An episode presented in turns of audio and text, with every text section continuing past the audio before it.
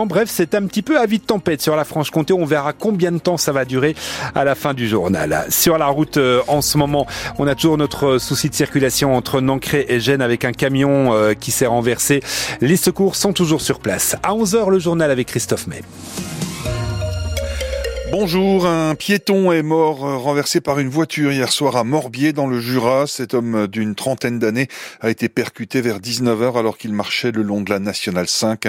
Il est décédé sur place des suites de ses blessures.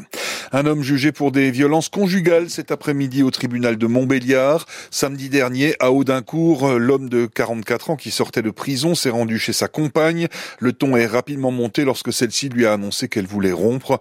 Il a alors quitté le domicile mais là attendu dans la rue où il l'a violemment frappé à coups de poing.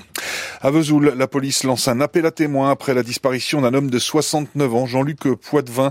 Il a été vu pour la dernière fois samedi dernier euh, près de la gare de Vesoul.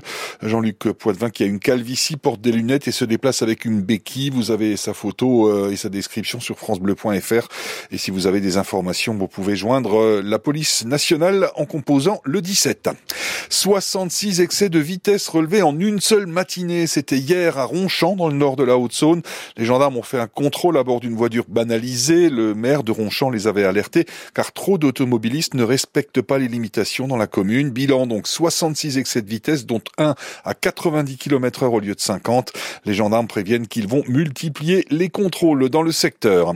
Les salariés des galeries Lafayette à Besançon et à Belfort ne sont toujours pas fixés sur leur sort. Le tribunal de commerce de Bordeaux rendra finalement sa décision le 20 mars sur le plan de sauvegarde des 26 magasins Galeries Lafayette lourdement endettés, dont les deux francs-comtois, avec une petite lueur d'espoir car hier, juste avant l'audience, le principal créancier a donné son accord au plan de continuation d'activité.